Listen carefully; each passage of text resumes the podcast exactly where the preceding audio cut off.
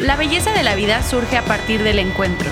Yo soy Valeria Figueroa y te invito a acompañarme en esta travesía al interior de nuestras vidas, en donde cuestionaremos todo lo que nos sucede para volvernos más conscientes de nuestra realidad. Vamos a vivir para encontrarnos y encontrarnos para vivir. Hola a todos, bienvenidos al tercer episodio de la tercera temporada de Encuentros Infinitos. Estoy súper feliz, emocionada y también nerviosa del episodio de hoy. Eh, voy a presentarles a una persona que acabo de conocer y que sin duda ha sido uno de los encuentros más lindos de este año porque fue un encuentro mágico, mágico, mágico. Hoy está conmigo Paola Robles de Serendipia Campus. Hola Pao, ¿cómo estás? Hola, Vale, qué delicia de verdad estar acá, qué rico que me hayas propuesto estar en este espacio, participar, me parece un espacio muy hermoso, te lo dije en el momento cuando nos conocimos. Gracias, gracias, gracias. Gracias a ti, Pau. Y justo como siempre lo hacemos, lo primero que voy a hacer es contarles y que les contemos juntas un poquito de cómo nos conocimos, de cómo la vida nos unió, porque fue de verdad algo muy chistoso, muy mágico y que ninguna de las dos creemos en las coincidencias, así que sabemos que fue en el momento perfecto, en la circunstancia perfecta. Pau Robles y yo nos conocimos por Instagram, como se conocen ahora las personas modernas. y nos conocimos porque nos empezamos a seguir y Paola me compartió que ella tenía un proyecto en donde también estaba compartiendo cosas de sanación. Ella es coach, es mentora, vive en Colombia, entonces también me emociona mucho tenerte aquí, aunque estamos en lugares diferentes del mundo.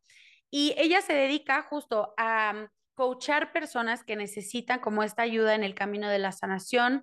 Tiene un programa que se llama Sanar para Manifestar y ese es como, es como tu marca principal, ¿no, Pau? Exacto, sí, es como la filosofía de mi marca, más o menos como la metodología que desarrollé justamente para acompañar a mujeres especialmente, ah, a mujeres que tienen como este sueño, ¿no? Que sueñan, pero que a la vez se sienten un poco como estancadas en su vida a causa de estas limitaciones, producto de las partes heridas o las partes no sanadas o las partes eh, interiores inconscientes de las cuales no nos hacemos cargo, ¿no? Claro, y que además, digo, me imagino que, que para que tú te dieras cuenta de lo importante que era compartir esto con otras personas fue porque primero lo viste en ti, ¿no? Creo que casi siempre nos pasa así, que nos damos cuenta que hay algo en nosotros que nos gustaría sanar, hay algo que nos gustaría alcanzar, que tenemos estos sueños, estas metas y como decías, a veces hay muchas limitantes o hay muchas situaciones dentro de nuestra propia vida que aún nos hace falta como poner atención, sanar, em, como ponerle un curita y poner la atención que necesitamos. Entonces, ¿cómo fue para empezar em, este proceso en el que te diste cuenta que querías compartir todo este viaje hacia el autoconocimiento? Bueno, yo siento que para mí, bueno, y siento que así nos sucede a todos, ¿no? Como que la vida o este ser interior o esta sabiduría interior que guardamos nos va dejando pistas, ¿no? Como a lo largo de la vida. Eh, hay algo que le escuché a una autora que me gusta mucho, mm, Abraham Hicks, y es esto de que la vida nos da pistas justamente como el caliente o frío, ¿no? Ahorita acabo de hablar justamente del niño interior, como caliente o frío, ¿no? Cuando jugamos, somos niños, somos pequeños y jugamos este juego de caliente, caliente, estás caliente y te, vas acercando y la pista es, estás caliente y si te, si te acercas más, es caliente, ya te estás quemando, o si te alejas del objetivo es como, no, te estás enfriando, frío, frío, frío. Claro. Siento que así en la vida me ha mostrado como la importancia de conocerme, de sanar y de hacerme cargo, mm. ¿no? Y me lo ha mostrado porque me he sentido regular, ¿no? Como que me he sentido regular la mayor parte de mi vida, de, bueno, digamos como hablando hacia el pasado, ¿no? Ajá, claro. Y en comparación con, con los años de vida que tengo pero me había acostumbrado a que la vida era así, ¿no? Como que la vida es regular, que uno debe sentirse regular y que uno debe jugar como a lo seguro, y eso está bien y eso es suficiente. Pero llegó un punto en el cual me empecé a sentir mal, ¿no? Ya pasé de mm. estoy regular y me empecé a sentir mal. Y entonces ahí como que las alarmas se prendieron y, ¿no? Como que empecé a identificar que tenía que hacer algo, ¿no? como que ya estaba en ese punto, y eh, bueno, para ponerte como en contexto de manera como muy breve, fue un punto en el que yo me fui eh, del país, me fui con mi pareja, pusimos como todas nuestras apuestas a irnos a vivir a un país ajeno, ¿no? Nos fuimos a Barcelona y vendimos todo lo que teníamos en Colombia, nos fuimos, es como este nuevo comienzo, vamos a empezar una nueva vida y yo me fui justamente persiguiendo el sueño de estudiar eh, diseño gastronómico. Yo de profesión estudié diseño, entonces como que mi complemento era diseño gastronómico, era mi sueño, mi gran sueño, pero cuando estaba allá y lo estaba, era una realidad para mí tangible, yo me di cuenta que no, Uf. ese no era mi lugar. y, y, enfrentarme a eso y enfrentarme también como a, a, mi pareja y a todas las personas que me habían apoyado a estar en ese lugar y decirles como, esto no es lo mío, no lo siento en mi corazón, no me vibra, no me conecta, no, no, no es lo que quiero ejercer, fue enfrentarme al miedo más grande de mi vida, ¿no? Y ahí fue cuando, cuando sí, como que se me derrumbó, sí, como esta realidad a medias, en la cual me sentía muy segura, ¿sí? Y empecé a identificar, no, hay algo mal, hay algo que tengo que hacer, hay algo que tiene que cambiar radicalmente. Y ahí fue cuando dije como, ok, es importante, esto es importante, tengo que hacer algo, tengo que salir de esta situación, tengo que entender, identificar y perseguir lo que sí es importante para mí. ¿sí? Claro. Y eso lo logro pues a través de conocerme. Entonces empecé a estudiar, empecé a acumular un montón de información, ¿no? Empecé como a, a hacer eh, uso de un montón de recursos, em, de un montón también como de filosofías, ¿no? Pero en ese, en ese, en ese trabajo y en ese proceso em, me di cuenta que em, la mayor satisfacción para mí era el poder compartirlo, ¿no? Como que yo mm. envisionaba mi vida y mi vida, sí, como que yo la veía como que tiene todos estos, estos ingredientes y me encantaría tener una vida que estuviera como em, muy, o, o, que, o que, em, en la cual la espiritualidad y espiritualidad entendida como este autoconocimiento y esta conexión conmigo misma fuera la prioridad, claro. Una vida que girara en torno a esa, esa, espiritualidad. Yo empecé a ambicionar mi vida de esa manera y eh, llegó un punto en el que dije como, bueno, esta es mi visión, pero a, la, a, a lo mejor no es suficiente porque no hay un propósito. Claro. ¿sí? Entonces, esa visión necesita también de un propósito, necesita también de una contribución, necesita también de que yo pueda generar un impacto en las personas. Y entonces ahí esa palabra que tú dijiste, el compartir, ¿no? El compartir surgió como algo natural en mí. Quiero compartir esto, ¿sí? No me lo quiero guardar para mí sola, quiero transmitirlo a otras personas. Y ahí es como empezó todo este proceso de una manera que yo no entendía al principio, ¿no? Fue también como esta página de Instagram y, frases o, o, reflexiones o pensamientos o preguntas que yo misma me hacía o compartir autores, ¿no? Empezó así, de una manera que yo no entendía, pero fue escalando, fue escalando, fue escalando y fue tomando forma en la medida en que yo seguía preparándome, en la medida en que yo empezaba a darme permiso para compartirlo con otras personas y empezaba a ver que esas personas en efecto les servía, les impactaba, ¿no? Les, les genera un cambio. Claro. Y así fue básicamente como empezó este proceso y este camino. Hermoso. Porque aparte sabes que te quiero compartir y bueno, y les comparto a, quienes nos estén escuchando o viendo. Te lo juro que no ha habido una sola, eh, un solo encuentro que hemos compartido aquí en pares, o sea, en entrevistas, que no me hayan dicho, es que llegó un momento en mi vida en el que me di cuenta que me tenía que replantear ciertas cosas. No sé si esa también es la energía que yo atraigo, porque yo traigo esto en mi vida y es algo con lo que yo he lidiado, con lo que he tenido que em, enfrentarme.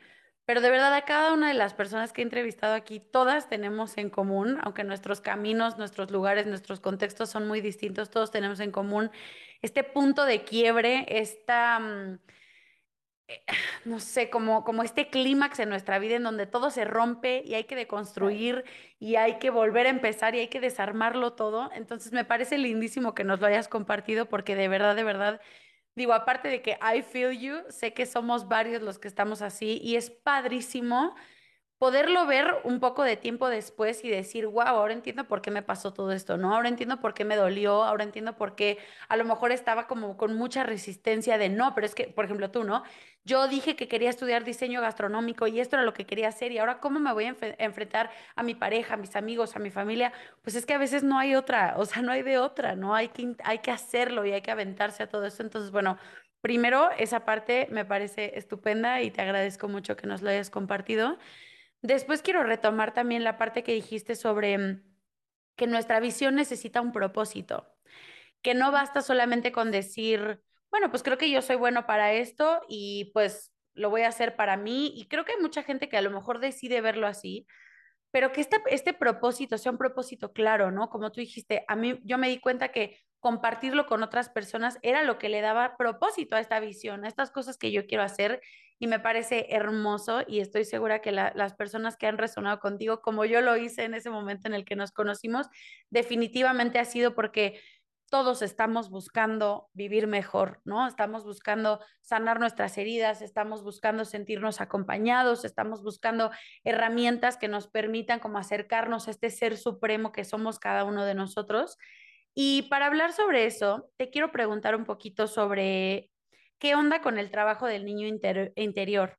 Cuando Pau y yo nos conocimos, que nos conocimos por Zoom, porque todavía no hemos tenido el gusto de conocernos en persona, platicamos y ella me contaba justo que uno de los como enfoques que más... Ajá, de, de, las herramientas y los enfoques más importantes que le ha dado a todo el estudio que ella está haciendo está basado en el tema del niño interior, de cómo podemos sanar a nuestro niño interior para poder vivir hoy en el presente de una mejor manera, ¿no? Entonces, lo primero que quiero que, platiquemos sobre esto es por qué consideras y en qué momento a lo mejor de tu vida te diste cuenta que era necesario, importante e imprescindible trabajar en sanar a nuestro niño interior o niña interior.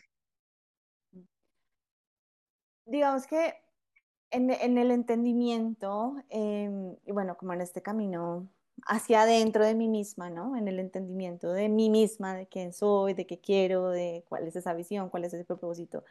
Em, empecé como a llegar a autores eh, justamente como de esta línea, ¿no? Em, y una de las cosas que entendí fue que el niño herido, o la palabra, el niño, no, el niño interior, perdón. Eh, esta palabra, el niño interior, no tenía tanto que ver con tu pasado, ¿no? Y tu línea de vida pasada, sino más bien era como una manera de, eh, de darle como un nombre a tu parte inconsciente, ¿sí? A tu mm. parte, como hablábamos en, principio, a tu parte desatendida, mm. ¿no? A todas las cosas, a tu trauma, ¿sí? A todas las cosas que están de repente como en esa caja de Pandora que tú no has querido mirar Claro. Y que contienen el dolor, la vergüenza, ¿no? Todas las cosas que tú no has querido mirar, que no, no te has querido hacer cargo de ellas porque justamente te vuelven y te llevan a esa, a esa niñez o a esas primeras veces en las que se sintió algo tan incómodo, mm. ¿sí? O que te dio tanto miedo. Mm. No queremos volver a eso. ¿No? Entonces es más como esta, este, este trabajo del niño interior, es más como em, una manera de ver esa sombra mm. o esa parte inconsciente de nosotros y de trabajarlo, ¿sí? Hay algo muy bonito y es que verlo como el niño interior nos hace relacionarnos con nosotros mismos de una manera mucho más compasiva porque entendernos a nosotros mismos y vernos y, como que traducir nuestra vida a cuando éramos niños, ¿sí?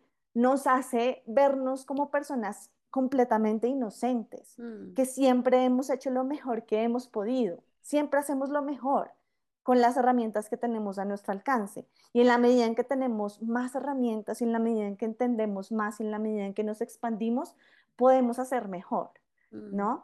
Pero entonces el vernos a nosotros mismos y el ver nuestra vida representada en ese yo niño que una vez sintió miedo y entonces desarrolló ciertas estrategias para lidiar con ese miedo, nos hace ser pacientes con nosotros mismos, nos hace amarnos intensamente, nos hace ser compasivos con nuestro proceso. Mm. ¿Sí? Porque lo que sucede es que muchas veces queremos trascender algo, pero desde la fuerza, no desde la paciencia y no desde la compasión. Entonces nos encontramos con el, con la frustración de que lo quiero hacer y lo quiero ya y no es posible, porque está esa fuerza, esa resistencia, se tiene que ser ya, tiene que cambiar ya. Y cuando yo quiero que algo cambie, y cuando yo lo rechazo y cuando yo no quiero que esto, que mi vida luzca de esta manera, le doy poder a eso mismo. Y entonces pierdo mi poder y eso, ¿no? Como que se apodera completamente de mi vida. Totalmente. Y no puedo trascenderlo. ¿no? Entonces siento que este trabajo del niño interior justamente es el poder acceder a nuestra parte inconsciente, pero desde un lugar de compasión, de paciencia, de aceptación. Por eso es tan importante. Y por eso creo que es necesario que lo hagamos de esta. Es, es uno de los caminos, hay muchos más, pero siento que es un camino muy hermoso y es un camino muy efectivo justamente por eso. Claro. Y es un camino, pues que sí puede doler también, ¿no? O sea, porque como decías al principio, son todos estos lugares, estas cosas, estas vivencias que no queremos volver como a recordar, que no queremos regresar a ellas porque nos duelen, porque se sintieron feo, porque fueron incómodas, pero a partir de esa incomodidad podemos empezar a crecer un montón, ¿no? Es como esta frase de que, o sea, todas las cosas incómodas son las que nos hacen crecer, son las que nos hacen evolucionar, son las que nos hacen llegar hacia donde queremos llegar.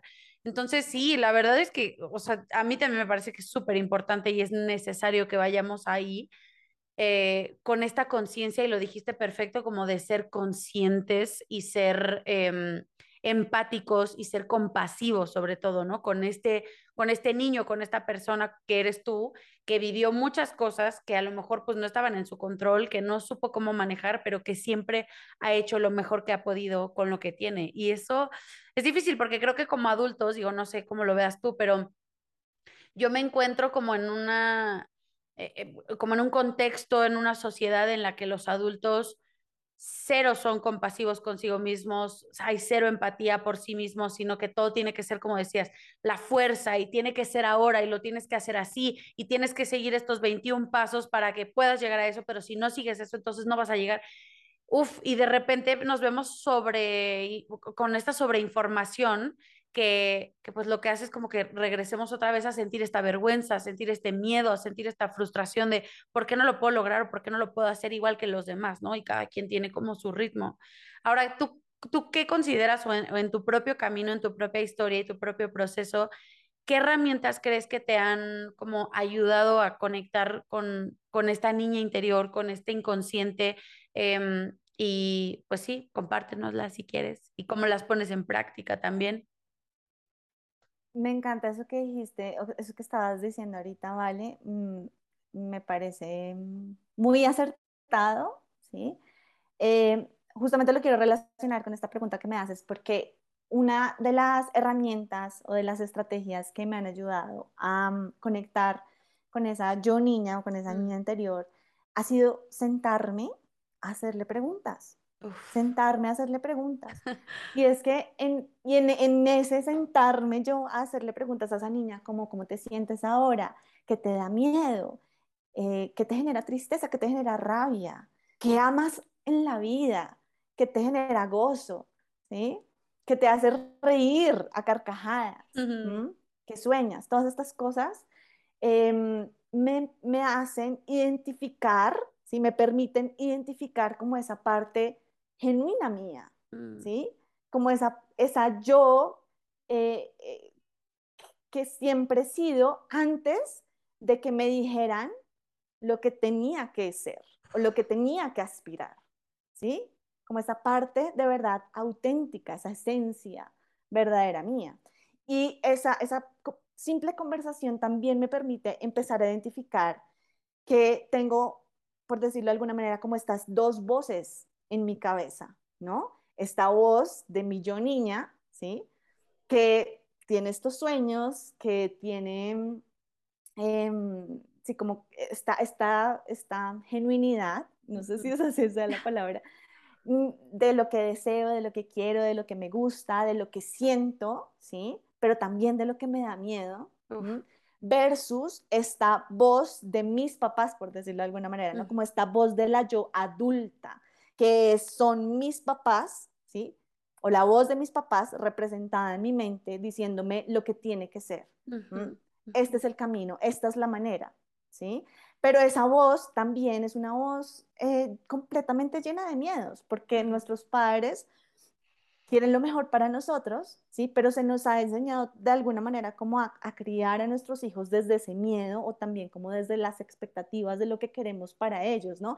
Desde este tengo que protegerte y entonces, ¿sí? Como que te voy a llenar a ti de miedos para que no hagas o para que no, no, te, no te arriesgues demasiado, ¿no? Para que te mantengas como en esta burbujita de falsa seguridad, exacto, como falsa seguridad, por decirlo de alguna manera, ¿no? Entonces empiezo a identificar en esa simple conversación conmigo misma, ¿no? Como en, esa, en ese preguntarme a mí misma todas estas cosas que ya, que ya dije, empiezo a identificar estas dos voces, ¿no? Y eso me permite entender, ¿no? Que claro, tengo todos estos paradigmas, tengo todas estas limitaciones que no son reales, que son ilusiones, también me permite entender que todo eso me lo proporcionó un sistema, me lo proporcionaron mis padres, no de mala fe, sino simplemente para permitirme sobrevivir o porque esa era su em, idea de amor, ¿no? Una idea de amor basada en el miedo, pero a la final es inocente también, ¿sí? Y me permite como identificar estas cosas para poder conectar mucho más con lo que sí es real, con lo que sí se siente bien. Entonces eso en primer lugar, ¿no? Como sentarme con mi niña y preguntarle, preguntarle, simplemente como, ¿qué quieres? ¿Cómo se siente esto para ti? Si es que de repente necesito tomar una gran decisión, ¿sí? Le pregunto, ¿cómo se siente esto para ti? ¿Se siente expansivo? ¿Te gusta? ¿Te hace feliz? ¿Te hace reír? ¿O te da miedo? ¿Te da terror? No lo quieres, lo quieres evitar, ¿sí? ¿qué es lo que está pasando? Otra gran estrategia que me gusta mucho y que justamente como que va muy de la mano con esto de la compasión que te, te había comentado antes es caminar un día completo con mi niña. Mm. Interior. No como que imaginarme que la tengo a ella de la mano y camino todo el día con ella. Y eso me permite en mi diálogo interior ser mucho más consciente, primero que todo, pero también paciente, compasiva, ¿no? amorosa en mis propios pensamientos. El caminar con ella y el sostenerla de la mano y el decir como, ok, estamos atravesando esto, pero yo no le diría a esa niña, si fuera, por ejemplo, uno de mis sobrinitos a los que amo infinito, como si yo lo tuviera de la mano y, ese mi sobrinito de repente eh, siente miedo, yo no le diría como, ah, otra vez, ¿no? Como que no, no lo trataría mal, no, no lo juzgaría, no lo culparía, no lo, no lo haría sentir mal con él mismo, al contrario, estaría ahí para él o para mm. ella, ¿no? Para esa Paola pequeña, ¿sí? Para contenerla, para abrazarla, para decirle, estás bien, acá te tengo. Entonces, caminar con mi niña anterior todo el día, eso también es como una estrategia muy bonita que me ayuda mucho a como conectar conmigo misma. Me encanta. Y otra última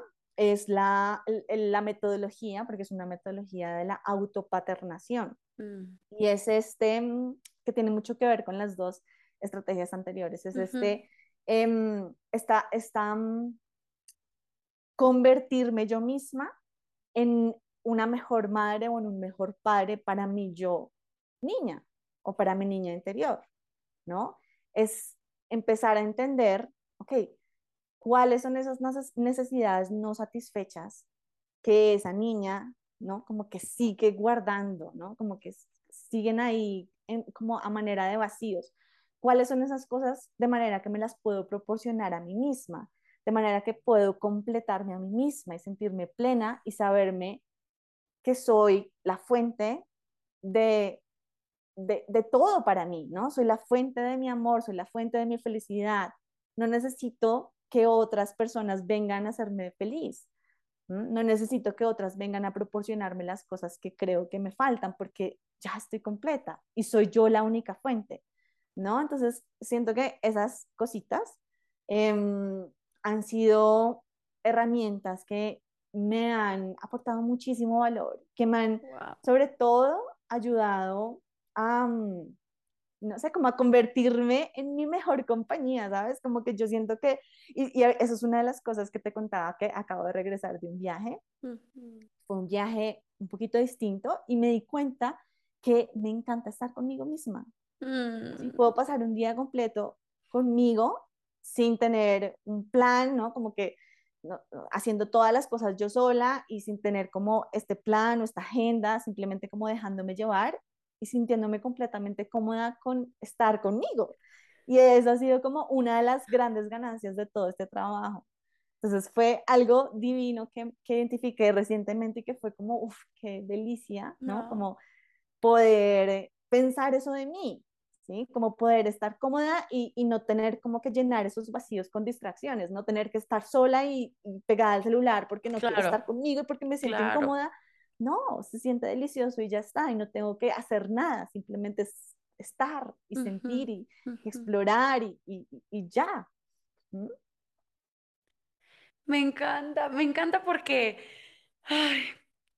la verdad es que a mí este tema, todo este tema de, de, sanar y sobre todo el tema de la niña interior es algo que yo he estado como experimentando en el último año. Y, ay, me da mucha ternura, la verdad me da mucha ternura y me dan muchas ganas de llorar porque nunca antes en mi vida había trabajado con esta parte, ¿sabes? O sea, siempre había sido como, em, sí, más desde la fuerza, más desde la acción, más desde el, eh, tienes que hacer estas cosas para ser feliz y para tal y tal, tal, tal. Y cuando de repente me empecé a dar un momento de viajar a, a mi interior, a mi propia historia, ya sea en compañía de mi terapeuta o a través de la lectura, a través de los podcasts, a través de todas estas herramientas o, alternativas, de repente dije, wow, esto que acabas de decir de, es que yo soy la fuente de, mi fuente de todo, ¿no? O sea, yo soy esta fuente de sabiduría, de felicidad, de amor, de miedo también, de frustración, o sea, todas estas cosas que me están pasando, eh, ¿cómo además quiero decidir que las voy a vivir, ¿no? ¿Cómo voy a poder vivir estas cosas que no me gustan, lo, eh, aceptar el cambio, etcétera, etcétera? Y definitivamente, o sea, ahora ya no me puedo sacar de la cabeza el qué piensa mi niña interior, ¿no? O sea, qué es lo que realmente necesita ella. Hace poquito empecé a ir a un este mm, a una rueda de sanación, que es una ceremonia de cacao que se hace los jueves en un bosque que está por aquí. Y justo tuvimos una sesión en la que había que llevar dos fotos, una foto de nuestro papá y otra foto de nuestra mamá de cuando eran chiquitos, de cuando eran niños. No te puedo explicar, Pau, y no les puedo explicar, amigos que nos están escuchando, de verdad la cosa tan hermosa, mágica, profunda y sanadora que fue esa experiencia, porque justo es, primero me hago responsable de que yo soy una niña que trae heridas, que trae vivencias no sanadas, que hay cosas que le duelen, que hay cosas que no le gustan, que hay sueños que tiene y, y que esos sueños son muy importantes pero además mis papás también son niños, ¿no? Y mis abuelos y mi pareja y mis amigas y todas las personas que, que nos rodean tienen esta misma, este, pues esta misma, este mismo ser dentro de ellos. Entonces, esta, eh, se me hace padrísimo y creo que sí la única manera de poder ser compasivo con los demás es si empezamos a ser compasivos con nosotros mismos, ¿no? Entonces, me parecen preciosas estas herramientas que nos compartiste porque definitivamente eh, creo y, te lo comparto de manera como así con mi corazón y súper personal, yo creo que sí, en, en, este avance que hice en terapia, llegó un momento en el que me di cuenta que estaba juzgando un, un montón a mis papás y estaba diciendo como, es que no manches, o sea, ¿por qué, ¿por qué no hicieron esto? ¿Y por qué me dicen esto? ¿Y por qué si saben que eso me duele?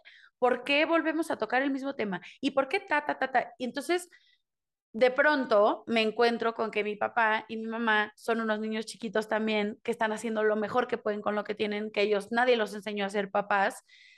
Y puta, me, o sea, me regresó. Ni adultos. Ni adultos. Ni los enseñaron a ser adultos, ni los enseñaron a ser papás. Claro. Justo. Y entonces dije, qué cañón que ahora yo estoy tomando una postura, porque además me di cuenta que yo estaba empezando a agarrar como un lugar dentro de mi familia que no me correspondía y ese lugar era ser la mamá de mi papá y de mi mamá.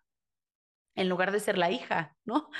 Entonces, bueno, todavía estoy en transición con eso, pero me parecen súper lindas estas herramientas y estas em, cosas que tú pones en práctica porque creo que sí nos da un panorama mucho más amable y mucho más amoroso uno y primero de nosotros mismos, de quién soy, de a dónde voy, de qué es lo importante para mí y también de los demás. Y creo que eso es súper lindo porque tampoco se trata como de decir, ay, es que yo soy la víctima de todo el mundo, ¿no? Sino todos estamos tratando de encontrar nuestro lugar, de sanar, de mm, ser felices y estas cosas que platicamos al principio. Entonces, ay, gracias por esto, porque de verdad que traigo la piel chinita.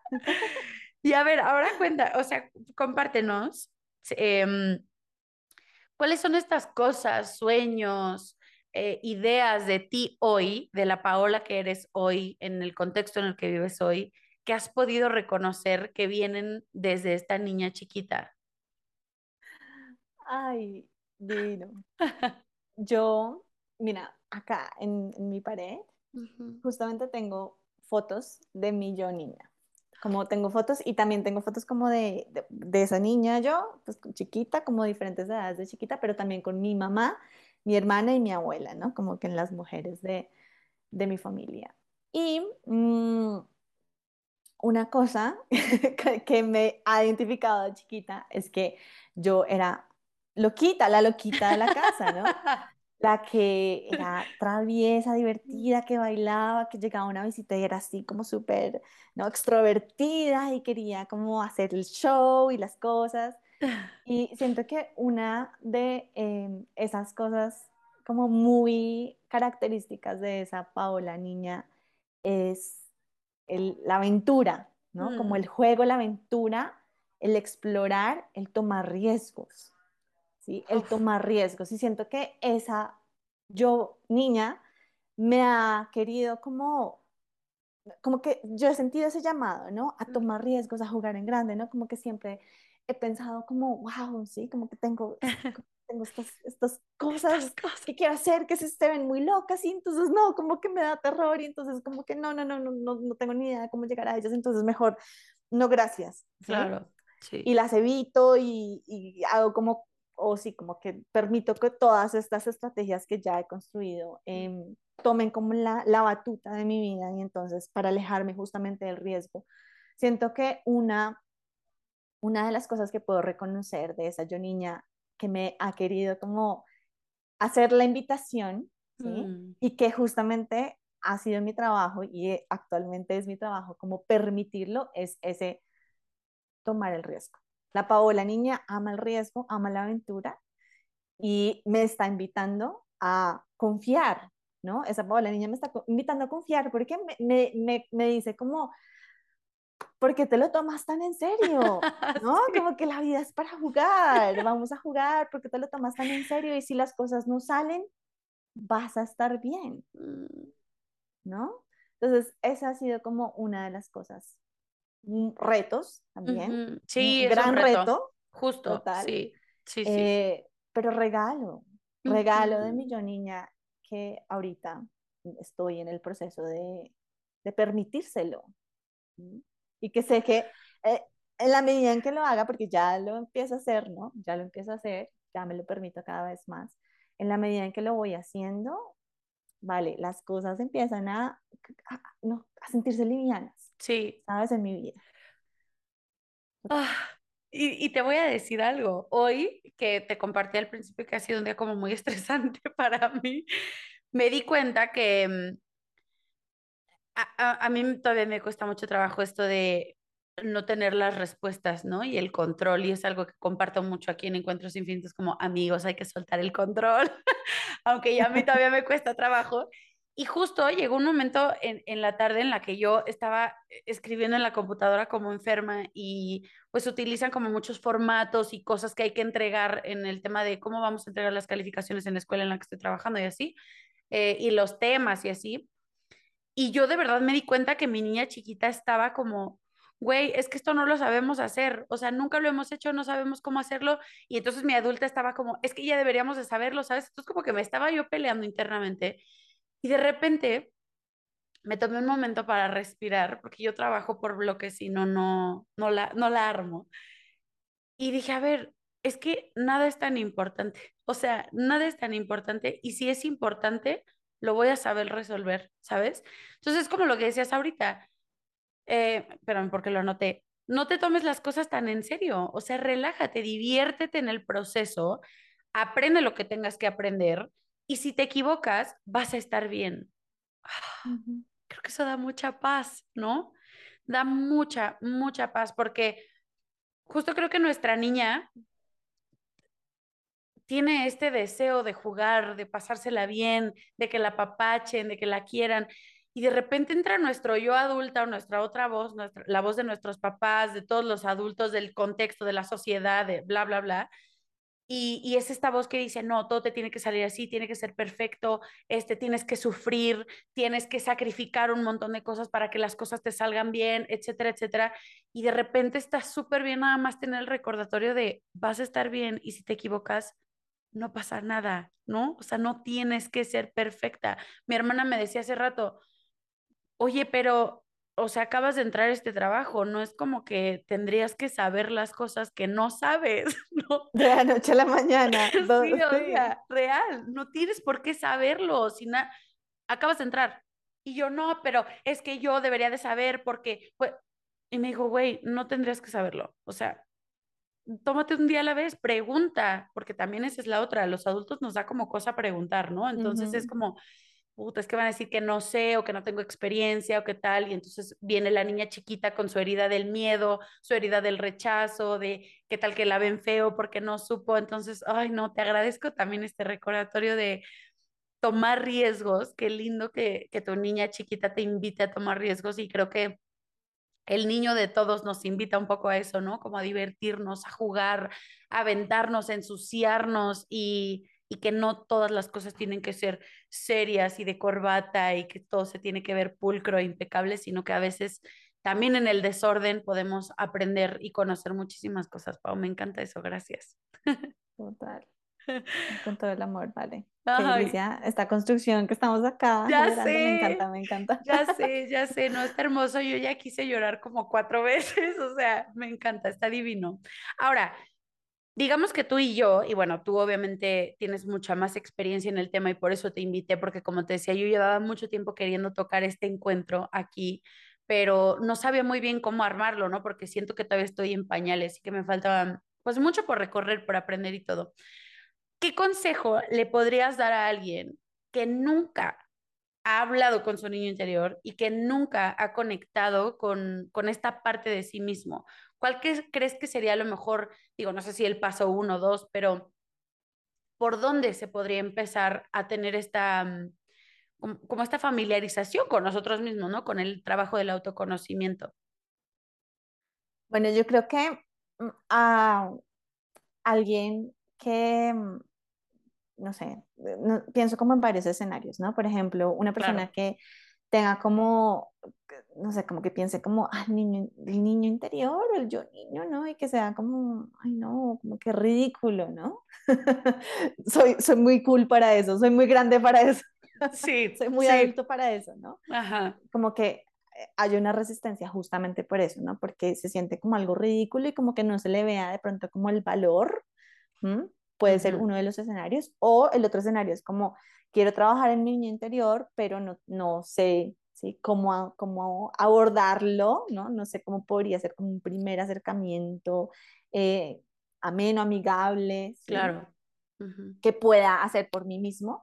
Y siento que algo que podría recomendar a las personas que quieran eh, que estén como en cualquiera de esos dos escenarios, exacto, y quieran como darle un, sí, como que darle la prueba, darle una oportunidad a este trabajo o a este camino. Em, una cosa que me parece que es muy efectiva, un trabajo que me parece que es muy efectivo y también como muy esclarecedor, ¿no? Mm. Como que nos, nos lleva a, generar muchísima conciencia, sobre todo como de nuestros patrones, ¿no? De nuestros paradigmas, de nuestras limitaciones, de las cosas que se repiten y se repiten y se repiten en nuestras vidas, es llevar un diario de memorias. Y ese sería ah. mi consejo, ¿no? Entonces empezar este diario de memorias en el cual voy simplemente sin orden, sin un orden específico, pero sí con, con una... Em, ¿Estructura? No, como, como llevándolo, eh, mejor dicho, como de manera consistente. Ah, ok. Como en, en, un, en, el día a día, mejor dicho, ¿no? Como llevándolo de manera consistente, no que sea como una cosa que hago y no volví a hacer, no, para que sea efectivo. Ojalá sea un trabajo como consistente, por lo menos que puedas llevar por una semana, que se pueda llevar por una semana, o si se quiere más, más, genial, entre más profundo, entre más tiempo, más profundo se va a llegar. Em, en, en, este diario simplemente lo que, lo que propongo que se haga es empezar a escribir, ponerme un, momento en el día, sentarme conmigo misma y empezar a escribir lo que sea que yo recuerde que tuvo impacto en mi vida, en el pasado, mm. en mi infancia sobre todo, ¿no? Entonces recuerdo que se me cayó el helado esta vez y me regañaron. Y eso para mí fue impactante. Y lo escribo, ¿sí? ¿Cómo se sintió? O si quiero reflexionar un poquito más sobre eso, empiezo a reflexionar un poquito más, pero simplemente como el, el hacer consciente esa memoria, ¿no? Esa memoria que tuvo tanto impacto en mí. Siento que este trabajo de tener un diario de memorias eh, nos lleva a entender muchísimo de, wow, con razón, ¿no? Con razón yo eh, le tengo tanto miedo a comunicarme, ¿sí? Porque en mi vida se han repetido, sobre todo en mi infancia, se han repetido las situaciones en las que yo, al intentar comunicarme, al intentar decir lo que siento o al expresarme de una manera que no es eh, aceptada, ¿no? Que es un tabú, ¿no? Como al expresar mi rabia, lo que sea, recibí un castigo, recibí, recibí un regaño. Entonces, con razón, ¿no? Empiezo a entender, con razón he querido evitar estas emociones. Claro. Porque ahora lo veo hacia atrás, ¿no? Y empieza a ser, mm, empieza a ser como muy evidente, ¿sí? El por qué, el por qué me comporto de cierta manera, el por qué me siguen pasando las mismas cosas en la vida. Em, ahí, ¿no? En, esta, en este diario del pasado, es, es como la, esa para mí es como la sustancia del trabajo del niño interior. En los procesos que, que comienzo con mis consultantes, es como mi primera recomendación, lleva un diario de memorias, porque justamente es lo que nos permite también, es como una manera de comunicarle a mi inconsciente que quiero acceder a él. Claro, claro. Es como una manera de abrirme, exacto, abrirme las puertas a mí misma y, y, comunicarme, estoy lista para ver las cosas, estoy lista para entender las cosas. ¿Eh? Me envío ese mensaje a mí misma y entonces los portales se me abren hacia esa sabiduría, hacia ese entendimiento.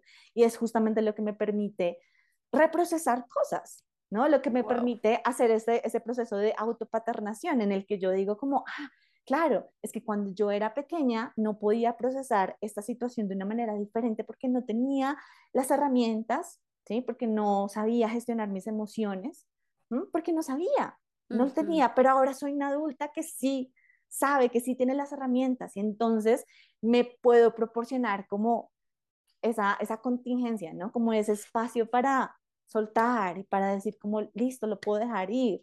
O, o ese, esa determinación para empezar a elegir distinto. Totalmente. Ya reconozco que tengo este patrón y entonces empiezo a elegir diferente a partir de ahora. Empiezo a romper con esos patrones como la adulta saludable que soy y ya no, mi vida está totalmente como en manos de esa niña herida. Claro. Que hace pataletas y que tiene miedos y que no sabe cómo gestionarse y que no se entiende a sí misma y que no entiende la vida. Entonces, eso. Me encanta. Me encanta porque aparte, ¿sabes qué? Que creo, bueno, yo también soy eh, defensora máxima de escribir. Siempre que puedo lo recomiendo. O sea, para mis alumnos es uno de los ejercicios como más importantes de la clase. Escriban, escriban, escriban, o sea, pongan qué está pasando en su vida. Pero me parece que este está increíble porque además es una escritura muchísimo más canalizada, ¿no? O sea, es puntual. Escribe qué cosas de tu infancia te marcaron, qué cosas recuerdas que tuvieron un impacto en tu vida. Y ay, la verdad es que digo yo que lo, yo no he hecho un diario de memorias, pero lo voy a hacer ahora. y más bien el trabajo que yo he hecho como de estos recuerdos o esto de, eh, de estos accesos al inconsciente ha sido pues a través de, de, las canalizaciones que he hecho con mi terapeuta, ¿no? Que me va ayudando y me va diciendo y me va preguntando y así. Y mm, es, es eh, impresionante darte cuenta cómo hay cosas que, como a veces hay cosas que creemos que no tuvieron un impacto en nuestra vida y de repente pasan los años y dices, ¡Ah! no, sí, sí me dolió, no, sí, sí estuvo feo. O sea, por ejemplo, en, en mi caso particular, mucho del, del trabajo, eh, mucho en lo que me he enfocado con mi niña interior son dos cosas. El primero, el divorcio de mis papás el cómo esta niña lo procesó, cómo lo vivió, cómo le dolió, qué cosas pasaron y así. Y la otra ha sido mi relación con mi cuerpo. Y en esto de mi relación con mi cuerpo, me acuerdo que me voló la cabeza el, día en el que me di cuenta que la maestra de baile que yo, te, que yo tuve durante muchos años cuando fui chiquita, como de los 9 a los 13 o 14 años, toda la vida, toda la vida me, pues me hizo menos porque yo era más grande que los demás, ¿no? Porque estaba más gordita que los demás y entonces era como, no, es que tu cuerpo no, y es que el vestuario se te ve súper pegado, y es que no puedes brincar porque tienes 10 kilos de más y tal. O sea, imagínate decirles a una niña de 9 años, ¿no? Entonces, cuando empecé a trabajar todo eso con mi terapeuta, yo decía, no puede ser que uno de los más grandes traumas de mi vida me los haya echado esta maestra, ¿sabes? Alguien que se suponía que me tenía que acompañar y que tenía que ser linda conmigo, que se supone, ¿no? Porque no debería de ser así, pero yo creía que así se suponía, o sea, yo creía que así debía ser. Entonces, creo que eso del diario de memorias está padrísimo porque nos puede dar mucha más claridad de por qué lo que estamos viviendo hoy nos duele tanto, ¿no? ¿Por qué nos, por qué nos duele tanto que alguien nos diga, no me quiero tomar un café contigo, ¿no? A lo mejor cosas que son tan, entre comillas, banales o que parece que son muy superficiales, que nos duelen porque impactan en esa niña chiquita que no ha sanado esas heridas, ¿no? Y que no ha sanado esas cosas que ha vivido. Entonces, me parece padrísimo, lo voy a poner en práctica porque creo que es un gran, gran ejercicio. Ahora, ¿Cómo consideras tú, o, por qué más bien consideras que es importante que trabajemos en estas heridas, que sanemos estas heridas para manifestar la vida que soñamos? Tú que tienes sanar para manifestar, que creo que es el core y que me imagino que la gente que ha estado contigo en este proceso y en este acompañamiento, o sea, seguro ha descubierto cosas súper lindas, pero mm, antes de que me contestes la pregunta, te voy a contar otra cosa. Hace poquito estaba platicando con un amigo y me decía que él no creía en esto de los psicólogos, ¿no? O sea, que no creía que fuera importante el trabajo de terapia, que porque era como, pues sí, como que indagar mucho en el pasado en lugar de vivir el presente y que mejor había que, pues como que agarrarse los pantalones con lo que tienes hoy e ir por la vida así, ¿no? Y yo, bueno, estaba traumada porque pues yo soy súper defensora de la terapia y la sanación y todo esto. Entonces yo decía, trato de entender tu punto, pero es que ¿cómo vas a ir allá, o sea, a, tu futuro, a este hombre de negocios que quiere ser bla, bla, si hay muchísimas cosas de tu pasado, de tu niño interior, de tu inconsciente, que, que estás arrastrando todavía? Entonces, creo que lo que tú contestes en esta pregunta y lo que yo estaba pensando también ese día puede ayudarle a otras personas que creen que no es importante sanar estas heridas o darse el tiempo de agarrar a su niño chiquito y decir, mi amor, ¿qué necesitas? Para que podamos juntos, acompañadas de nuestra niña, de nuestra niña interior, llegar a hacer eso que soñamos y manifestar la vida de nuestros sueños. Bueno, yo siento que en el proceso, o sea, el proceso de manifestación, em, en efecto, podemos manifestar cosas, ¿no? Como realidades que no creíamos posibles sin tener que pasar, ¿no? Como por los años de terapia y demás, o sin tener que hacernos cargo de nuestro pasado, de nuestras heridas, de nuestras limitaciones. Es posible, claro que es posible. Y se ha visto en muchos casos, ¿no? Como que hay evidencias ahí afuera que nos demuestran que en efecto sí, podemos simplemente hacernos cargo, cargo aparentemente de lo que, del hoy, ¿no? Como que vivir para adelante y ya está. Mm, pero lo que sí me he dado cuenta yo es que, y, lo hablo como de manera personal, ¿no? Y bueno, también en los acompañamientos em, que he tenido con consultantes, es que cuando manifestamos situaciones que no son familiares, ¿no? Entre comillas. Mm. Em, de repente, por decirlo de alguna manera, y no hemos sanado o no le hemos hecho espacio justamente como a esa sanación, ¿sí? Eh, lo que sucede es que no, no somos capaces de sostener esa nueva realidad a largo plazo. Claro. Entonces se nos caen las manifestaciones, ¿no? De repente manifesté, no, me gané la lotería o la pareja aparentemente de mis sueños y al mes estoy en bancarrota, debo más de lo que debía antes o eh, ya estoy más solo y, mejor dicho, ¿no? Como que terminé terriblemente con esta pareja, no funcionó, ¿sí? Se nos caen las cosas, no somos capaces de sostenerlas, mm. justamente porque siento que la sanación o atravesar, ¿no? Como esos procesos con nosotros mismos, eh, esa sanación es como el portal de sabiduría necesario para poder sostener una nueva realidad, ¿no? Entonces, yo diría, em, en efecto, sí es muy importante trabajar en nuestras heridas, es muy importante trabajarnos, no se trata tampoco de obsesionarnos y de escarbar como hasta el último, ¿no? Como, y esto, como sobreanalizarlo todo y eh, de manera obsesiva, no, no se trata de eso tampoco, pero siento que la sanación es este proceso en el cual llevamos nuestro dolor el dolor que en el día a día se nos va presentando, la incomodidad que se nos va presentando en el día a día, llevar eso a, em, a, la, a la, o sea, como hacerlo consciente, ¿sí? transformarlo en conciencia, para permitirnos elegir diferente, para mm. permitirnos em, eso, no repetir los mismos patrones, no caer en las mismas estrategias como egoicas, eh, evitativas o cualquier otra cosa. Porque ahí es cuando sucede la verdadera transformación. Transformación. Siento que esa palabra es la más importante porque sin, sin transformación no hay manifestación y mm. sin sanación no hay transformación. Porque sanación justamente es yo salir de mis limitaciones, salir de mis paradigmas, salir de mi zona de confort, salir de lo mismo de siempre. Y salgo de lo mismo de siempre solamente en el momento en el que puedo entender algo diferente. Entonces mi mundo se expande entonces mi radar mental se expande, ¿sí? Entonces las posibilidades a mi alcance son muchas más.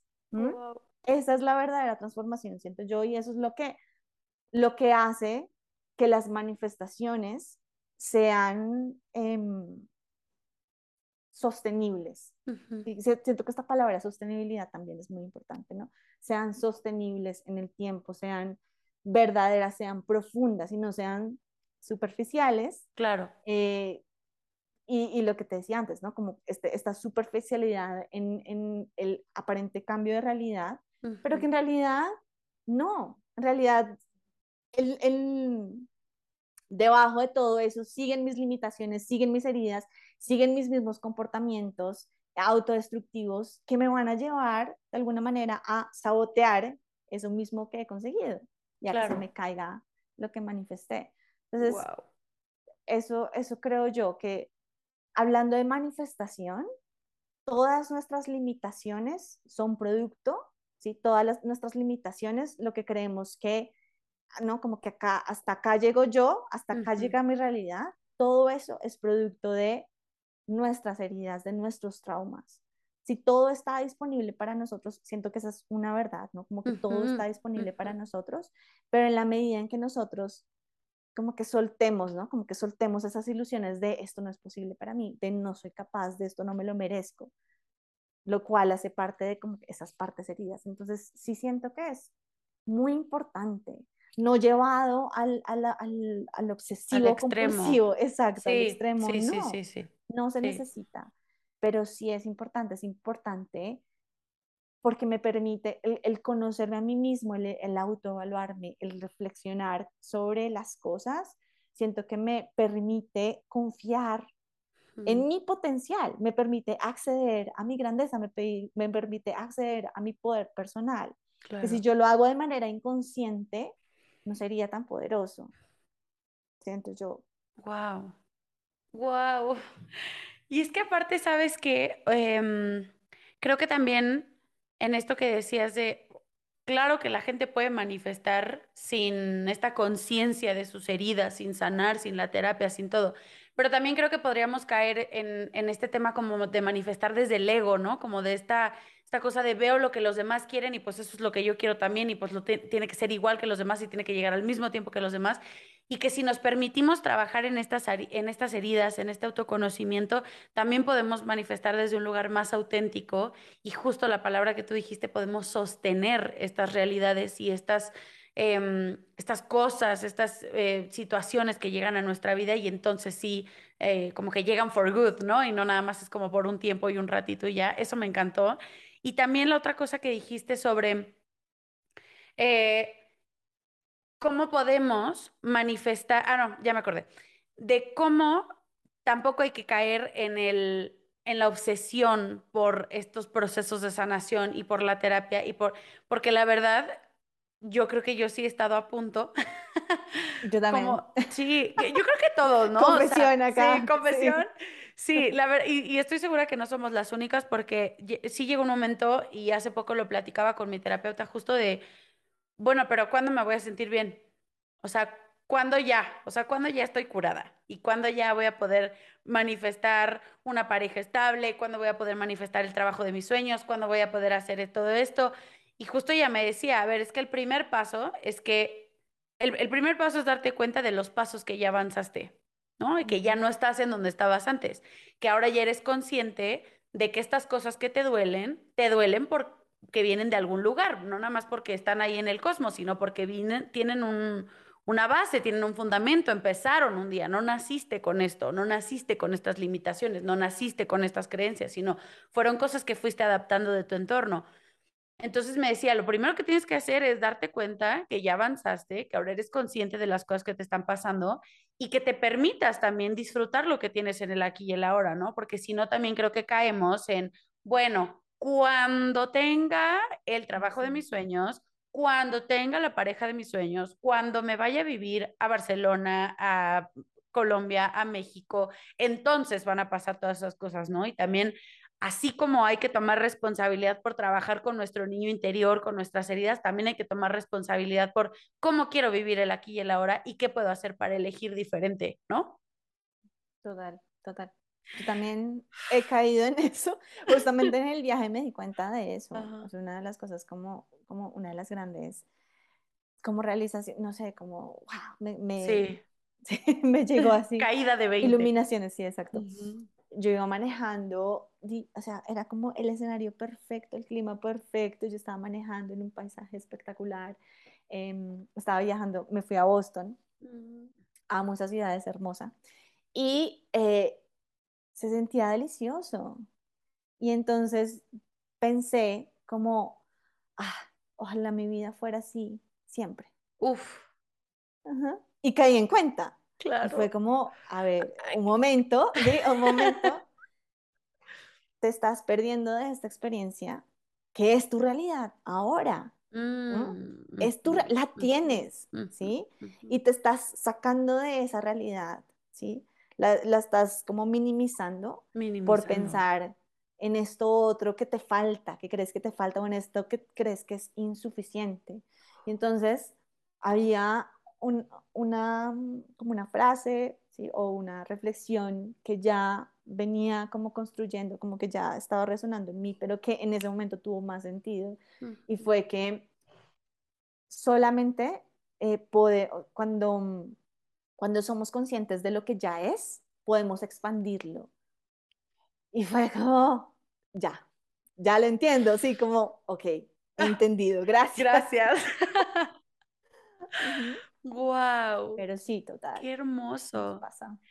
Y sabes qué? que justo eh, la última pregunta que quiero hacerte para cerrar este hermoso episodio es, ¿cómo le has hecho o cuáles son como tus go-to herramientas, o sea, las herramientas que tienes más a la mano para conectar esta mujer que eres hoy con la mujer que es tu niña chiquita, con la mujer de tu ser supremo, o sea, como para conectar a todas estas mujeres en el aquí y el ahora, y cuando te estás así como que desviando, o cuando estás viajando demasiado al pasado o al futuro, ¿qué haces? ¿Y cómo logras que se conecten y regresar aquí?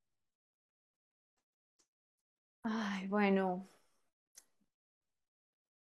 Pienso em, no sé, como que lo, lo, que se me viene a la mente es haciendo el trabajo. haciendo el trabajo. Sí. Pero el trabajo para mí es incomodarme. Mm. Incomodarme no significa sufrir, sí. sino significa salir del patrón, por ejemplo, ¿no? Hay una, hay una cosa que yo hago todas las mañanas.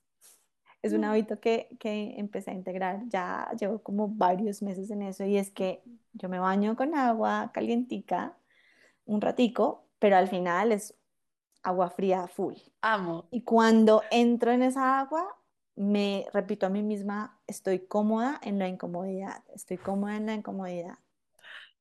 Y hay una de las cosas que, que siento que define lo que es hacer el trabajo y es el, sí, incomodarme, ¿no? El, el de repente mm, desafiar, ¿no? Desafiar lo que, lo que creo que no puedo hacer, desafiar mis limitaciones, no desafiar lo que tanto tengo miedo de hacer, ¿sí? desafiarlo, desafiarlo, ponerme en esa incomodidad justamente para expandir mi realidad, justamente para salir de esa zona de confort, eh, para no quedarme ¿no? como en la yo herida o en la yo, en, mi identidad egoica, ¿no? para no quedarme ahí, exacto, en la víctima total, para no quedarme ahí, sino como para realmente salir y, y construir esa vida de mis sueños, el incomodarme con la certeza de que siempre puedo con todo, ¿no? Con esa certeza, ¿sí?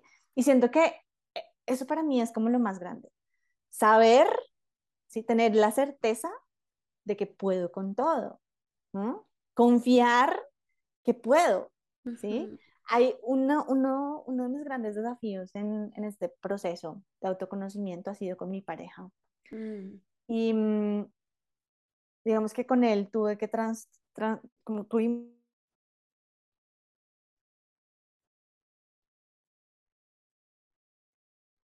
perdón, que más que perdón hacia él era perdón conmigo misma. Pero una de las conclusiones, ¿sí? Fue como que, claro, venía este miedo, ¿no? De qué tal si no funciona, ¿sí? ¿Qué tal si las cosas no funcionan? ¿Qué tal si todo vuelve a ser como antes? ¿Qué tal si, qué tal si, qué tal si, ¿no? Todos estos miedos, todos estos peores escenarios. Y una de las realizaciones a las que llegué es como, va a estar bien, si se vuelve a repetir la situación o si volvemos a entrar en, en crisis o si pasa lo peor que me estoy imaginando, va a estar bien, porque voy a tener las herramientas en ese momento para afrontarlo.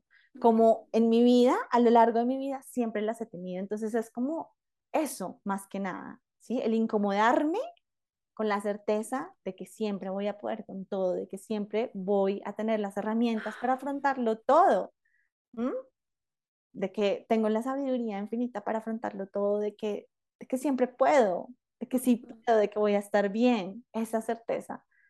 Entonces, no sé, o sea, eso fue como lo que sentí en ese momento. Wow. sí. Wow, wow, me encantó, me encantó, me parece que es el cierre perfecto a esta conversación tan linda y tan sanadora. Te, o sea, te aseguro que mi niña interior está saltando. Sí, o sea, está brincando y está emocionada y está conmovida también de, de, de que sabe que no la olvido, ¿sabes? Y, y que sabe que pienso en ella y que la tomo en cuenta como tú lo haces. Y creo que esta conversación es justo una invitación a, quien nos escucha, a quien nos ve, a que realice también este trabajo, ¿no? Desde su contexto, desde sus posibilidades, pero que busquemos, pues no sé, aunque sea un pequeño momento en el día para hacer estas preguntas que tú le haces a tu niña, ¿no? ¿Qué te hace feliz? ¿Qué quieres? ¿Cuáles son tus sueños?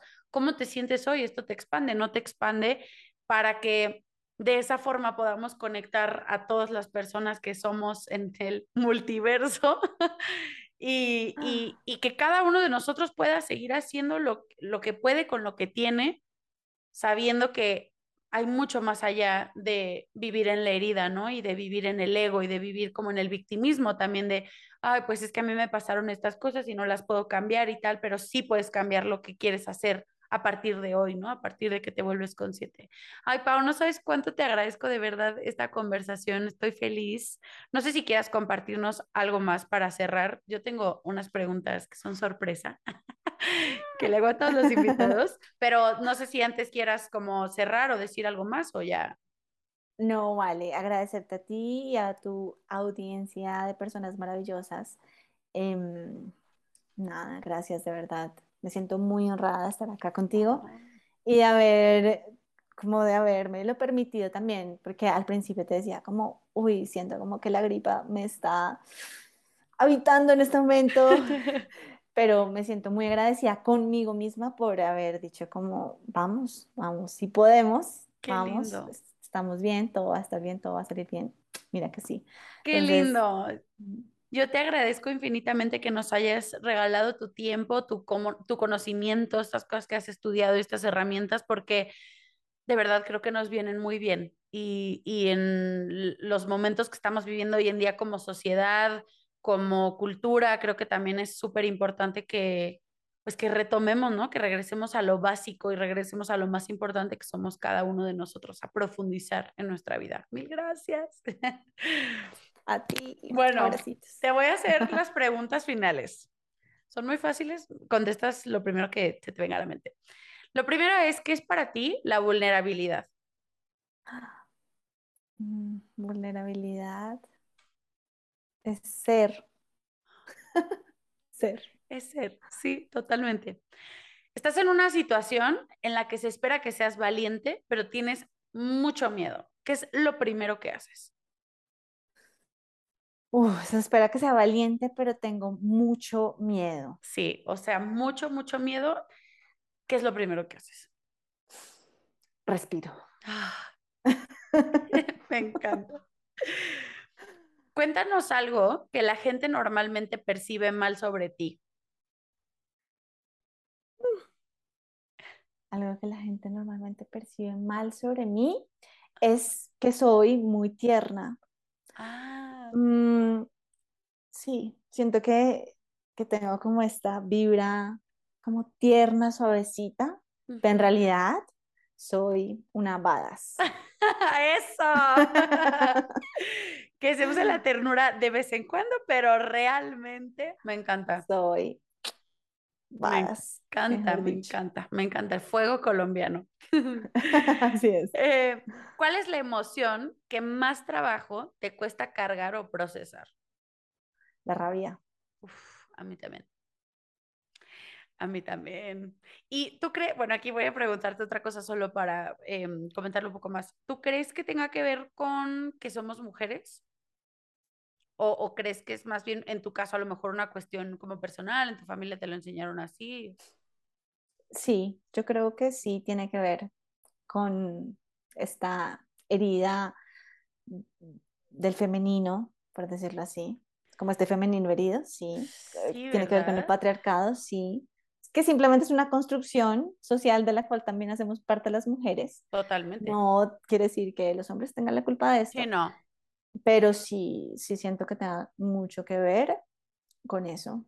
Como que yo, yo lo que, lo que pienso y lo he leído en varios lugares es que como que la emoción aceptada para las mujeres o la, una de las más aceptadas es la tristeza, por ejemplo, ¿no? Total, Puede estar triste y en los hombres es el enojo, la rabia y entonces cuando las volteas se ve así como medio raro. Sí, yo también total. estoy trabajando con dejarme enojarme más. Sin embargo, mira que mm, siento que para mí eh, ambas Ambas. fueron un tabú, Mm, pero yo conecto mucho más con la tristeza, como que me permito mucho más estar triste que sí, enojada o sentir rabia. Mm. sí, wow. Ahora, ¿cuál es la emoción que más trabajo te cuesta recibir de los demás?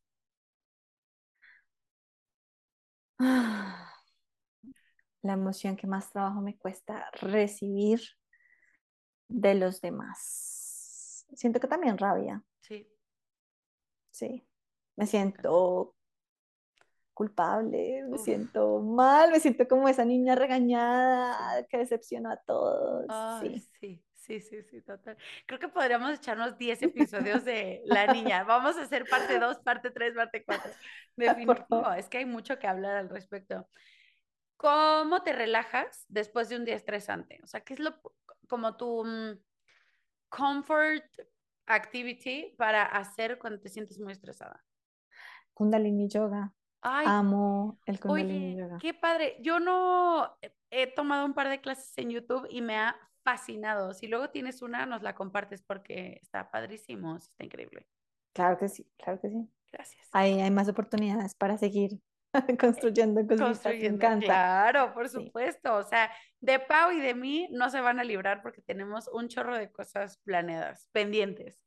Ujú. Eh, ¿cuál crees que sea el mejor consejo que has recibido?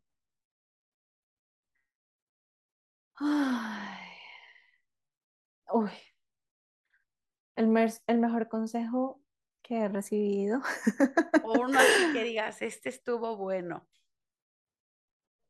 Siento que es. mm, está, está dura. Échala. Ay, ya, Ah. ya, es el mejor, mejor, mejor. Em, en un momento muy difícil de mi vida, justamente tiene que ver con mi pareja, hablé con una amiga y ella me dijo, ¿qué tal si conviertes tu dolor en un proyecto? Y eso hice. Ah, Ujú, ujú, wow. sí. Fue el mejor, mejor. Ay, qué lindo.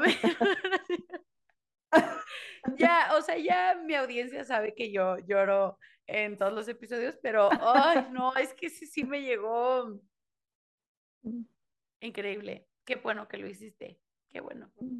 Gracias. También, también siento que gracias por haberlo hecho. Ay, sí, es que sí, sí, sí, abrazo a ti misma. Sí, qué lindo. Compártenos un libro que crees que todo mundo debería leer. Uy, Uno que ames, así que digas, wow, este libro. uno que super ame. Bueno, pues hablando de esto, bueno, no, es que tengo que compartir uno que ahorita estoy súper enganchada. No, Ah, está no bien, puedo el que dejarlo. quieras, el que quieras. Mm, Ahorita me estoy leyendo, pero es que no sé si está en español, ese es el tema. Pero estoy leyendo Finding. Me de Viola Davis. Finding Me, no, que, no voy a spoilear nada, pero No. simplemente voy a poner un contexto porque le aporta muchísimo a esta conversación que tuvimos. Y en este libro, Viola justamente como que empieza a ir hacia atrás, ¿no? A su infancia, a quién es ella, quién cree que es ella, quién siempre creyó ella ser de ella misma, ¿no? No sé si eso estuvo Sí, bien sí, formulado, sí. pero bueno. Em, justamente para encontrarse, para encontrar quién ella realmente era, más allá de todas sus traumas de infancia, de todas sus cosas duras que tuvo que pasar, divino, pero hay como un match, que ese sí está en español, pues está traducido, em, se encuentra en Netflix, que es una entrevista que le hizo Oprah, Oprah. a Viola Davis, justamente de su libro. Divino, espectacular, pero el libro está hermoso, o sea, hermoso. A- ayuda muchísimo con este trabajo. Súper Ay, me encanta. Lo tengo en mi lista, pero lo voy a leer solo por ti y lo vamos a compartir para que mucha gente más lo lea. Vi la entrevista con Oprah y no, qué barbaridad. O sea, estábamos mi mamá, mi hermana y yo acostadas en la cama las tres llorando, así abrazadas. Wow, no, esa mujer es espectacular. Aparte de mis actrices favoritas en el mundo, es Lo comparto total. Gracias, gracias, gracias. bien. Excelente recomendación. Compártenos la fotografía mental de un momento en tu vida, cotidiano, extraordinario, como tú quieras, que recuerdes con muchísimo amor, alegría, nostalgia. ¿Cómo fue? Me vas a hacer llorar ahora sí. Esa es mi favorita. Ay, Dios. Bueno. Mm. Bueno, uno, o sea, es que tengo dos, pero uno como, como attached al otro. Las que quieras. Estaba, estaba con mi sobrinito, es chistoso, pero me hace llorar. Estaba con mi sobrinito mayor, tengo dos sobrinos, y le estaba poniendo a dormir y siempre nos quedábamos como hablando. Y yo le conté la historia de cuando él nació y yo lo conocí por primera vez y fue él, él acababa de nacer y yo viajé de Colombia literalmente el mismo día a conocerlo. Y fue como un viaje así, como súper loco, súper estresante, pero ya cuando lo tuve en mis brazos fue como, nada importa, ¿no? Y mi vida cambió, mi vida cambió en ese momento. Y le conté esa historia a él y él me dijo, entonces ya entiendo, Pau, ¿por qué soy tu sobrino favorito? Ah. Eso, eso. Siento que eso, sostener a esa personita en mis brazos, me cambió la vida por completo. Wow, wow. Qué hermosa historia, gracias. Compártenos, ¿cuál es tu serie o película favorita? Puede ser del momento, de tu infancia, una que te encante, que podrías ver mil veces. Sí, que me la veo mil veces, The Big Fish. Me encanta, me encanta, me encanta. Espectacular. Hace mucho que no la veo, la voy a ver. Es mi tarea. me fascina esa película, qué bárbaro. Me encanta. ¿Cuál es tu canción favorita del momento? Uf, mi canción favorita del momento. O tu canción favorita de la vida. Mm, mm. bueno.